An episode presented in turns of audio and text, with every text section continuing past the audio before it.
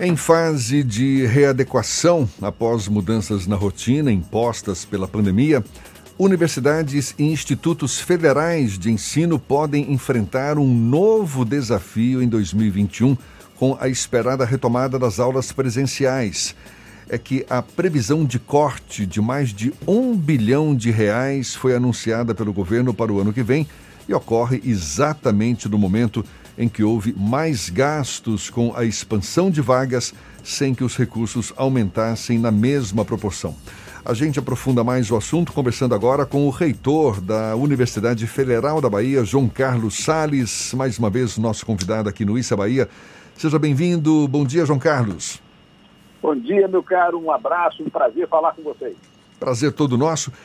No caso da UFBA, da Universidade Federal da Bahia, o corte previsto seria de 30 milhões de reais, não é isso? Equivalente a mais de 18% do orçamento. 29, para ser assim preciso, 29 milhões 923 reais e 530, 923 mil e 536 reais. Pois é, tem Muito isso. Muito grave, meu caro. É 18,3% do nosso orçamento praticamente três meses de, é, de despesas com os nossos serviços fundamentais. Pois é, isso ainda está no nível de previsão, é uma proposta que precisa ser aprovada pelo Congresso Nacional, mas vocês já estão dando como certa eh, essa, essa possibilidade, esse corte no orçamento? Certa não, porque agora é hora, meu caro, da luta. É importante que a sociedade baiana se mobilize. Você mencionou bem, é um bilhão no país, das universidades federais, eu quero só dar o valor da Bahia para vocês saberem. Repete para nós aí. A Bahia, a Bahia, veja bem, são 29 milhões e 900 mil na UFBA, 8 milhões e 500 mil na UFRB, 3 milhões e 500 mil na UFSB, 1, é, 4 milhões, 5 milhões, perdoe, na UFOB, 16 milhões no IFBA e 9 milhões no IFBaiano.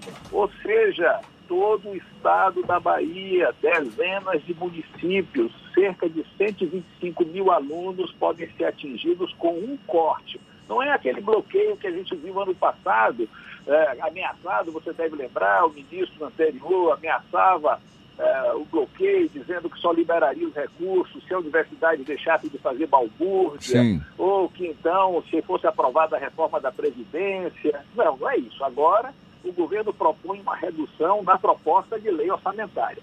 E aí entram os atores fundamentais nesse momento, nós mesmos, a sociedade civil, a universidade, eh, todos os meios de comunicação, mas os parlamentares têm um papel decisivo eh, diante da sua sociedade. a bancada baiana tem um papel decisivo, porque na Bahia o corte é de 72 milhões 528 mil reais. E como é, que tem, como é que tem se dado essa, essa articulação, João Carlos? Já começou um esforço no sentido de tentar reverter isso com, inclusive, a, digamos, o apoio de outras universidades, de outros estados? Tem havido esse movimento? Como é que está? Com certeza. Veja, a Associação Nacional Andifes, eu presidi Andifes até 31 de julho. Né? Fui sucedido pelo é, reitor da Federal de Goiás, Edvar Madureira, que já está fazendo um excelente trabalho, era meu vice-presidente na chapa, na, na, na, gestão anterior, está continuando o trabalho é, de defesa da universidade muito bem, e a já tem feito coletivas de imprensa, já tem se dialogado com o parlamento, ou seja, as universidades todas do país estão mobilizadas, as federais. São 69 universidades federais né, que já estão se mobilizadas. E os institutos federais, cerca de 40 institutos federais, também mobilizados para reagir a, essa, a esse absurdo. É, e aí eu devo dizer, sem meias palavras, é um absurdo e não podemos ser cúmplices nem reféns desse absurdo, meu cara. Reitor, como é que a UFBA pode funcionar caso haja esse corte, seja mantido esse corte no orçamento de 2021.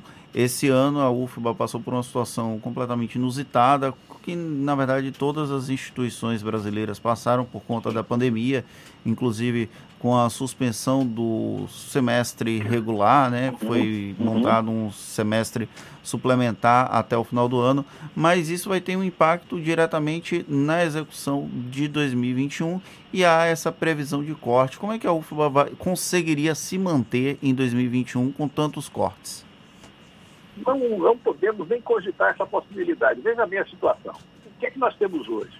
Primeiro, claro, houve redução de alguma despesa, energia elétrica, por exemplo, mas houve aumento de outras despesas.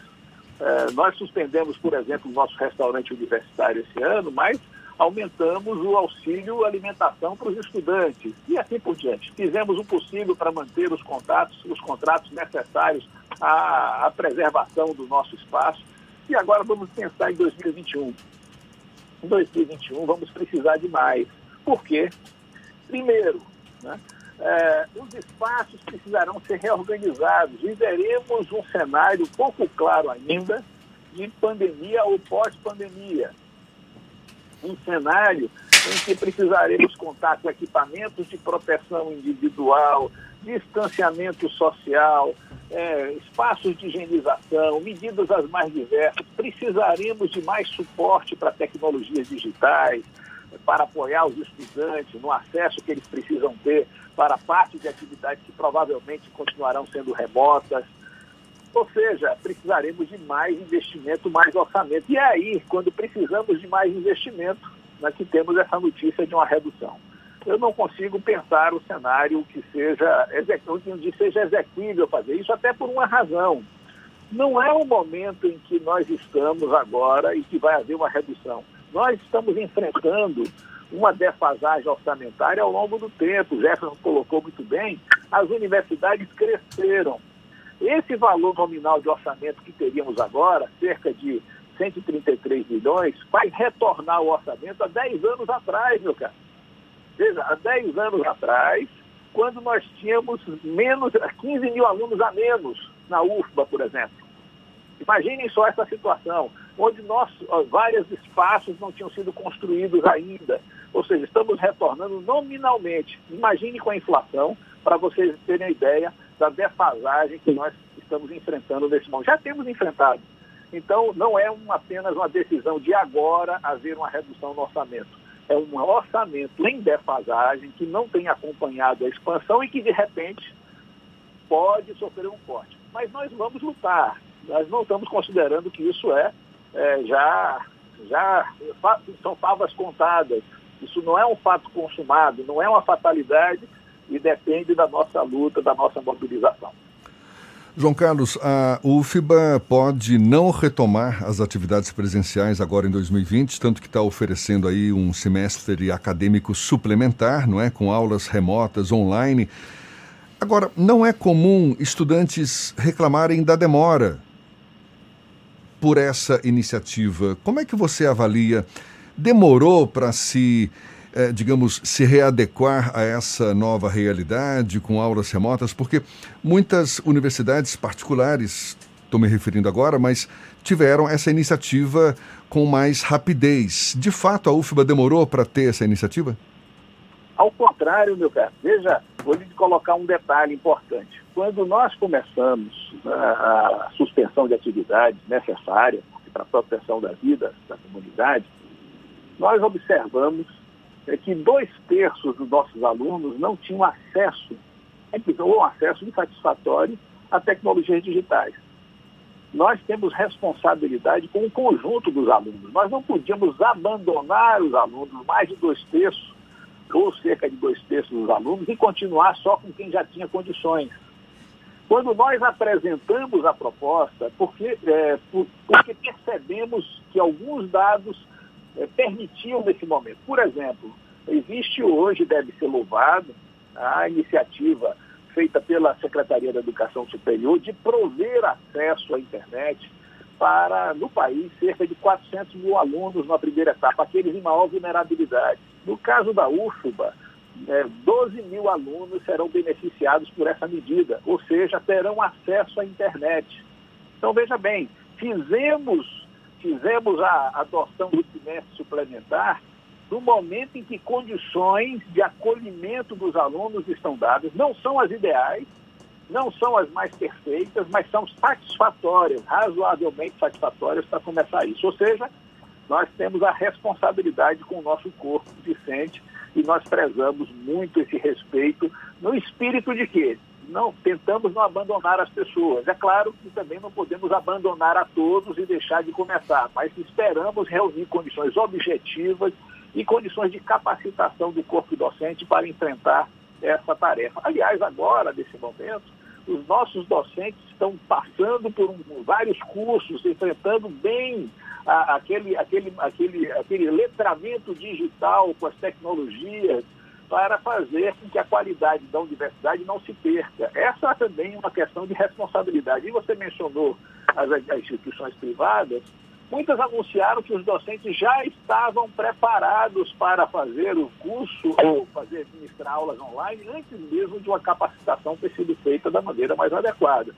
Nós estamos trabalhando nisso e achamos que isso é um desafio. Não estamos tranquilos. Não estamos, eh, não temos uma situação de tranquilidade, de dizer que será uma maravilha e que a atividade não presencial substituirá uma realidade que para a universidade pública é sobretudo presencial. Mas temos hoje condição de dizer que estamos fazendo o melhor possível nesse momento e no momento certo. Quer dizer que esse semestre suplementar ficaria condicionado aos estudantes terem acesso à internet, a equipamentos eletrônicos. Foi cogitada, inclusive, a possibilidade de a UFBA é, distribuir, não é, como empréstimo, notebooks, tablets para estudantes que não, que não tenham equipamentos eletrônicos. Isso está sendo colocado em prática? Vai ser colocado em prática? Na verdade, nós é, pensamos, a possibilidade de empréstimo não está excluída, mas o que nós colocamos como uma possibilidade, e aí eu, é, eu quero é, dizer que você tem toda a razão, que nós condicionamos a continuidade àquela, ao atendimento daquele nosso público, que é a nossa, nossa razão de ser. Nossa razão de ser na universidade pública não é o lucro. A nossa razão de ser são os estudantes. Então, eles não poderiam ficar de fora do processo de continuidade das atividades. O que é que nós estamos tendo como ideias? Primeiro, o acesso à internet. Estamos vendo a possibilidade, sim, de colocar à disposição alguns equipamentos. Estamos trabalhando, avaliando essa possibilidade. Mas também temos, contamos com a seguinte ideia. É, é possível que haja uma flexibilização no acesso à universidade não para atividades presenciais, elas não poderiam ser realizadas este ano. A UFBA já decidiu que não terá atividades presenciais é, acadêmicas e administrativas este ano. Mas ele pode, nossos campi, nossos espaços, nossos pavilhões de aula podem servir, eu uso, eu uso a metáfora da tenda virtual, onde os alunos podem ir e ali, com distanciamento, com os cuidados sanitários e que, e caso haja orientação sanitária, podem ter acesso a um computador, podem ter acesso à internet, ou seja, os estudantes podem se beneficiar da estrutura já instalada em nossa universidade. Mais ainda, nós estamos tentando criar parcerias, e aliás os reitores uh, das instituições no estado, todas as públicas, aí as estaduais também, estão conversando com a possibilidade de que o estudante possa, ser, possa ter acesso no município em que ele está. Então, um aluno da UFBA, que por um acaso esteja hoje em Feira de Santana, ele poderia ter acesso a equipamentos na UF, por exemplo, na UFRB ou nos institutos federais.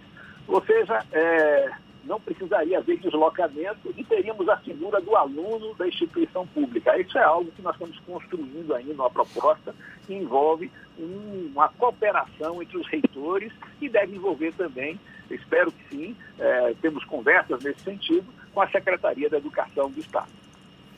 Professor, tem uma outra questão envolvendo a UFBA que tem levantado bastante polêmica, que é em relação à maternidade Climério de Oliveira e o Hospital Salvador. A UFBA ingressou na justiça para que não fossem implantados leitos específicos para a Covid-19 naquela unidade de saúde. Qual é a situação desse imbróglio e a UFBA mantém a postura de questionar a legalidade e a efetividade desse funcionamento da Climério junto ao, a leitos de Covid-19? Uma boa pergunta no momento, deixe-me esclarecer primeiro uma questão. Né?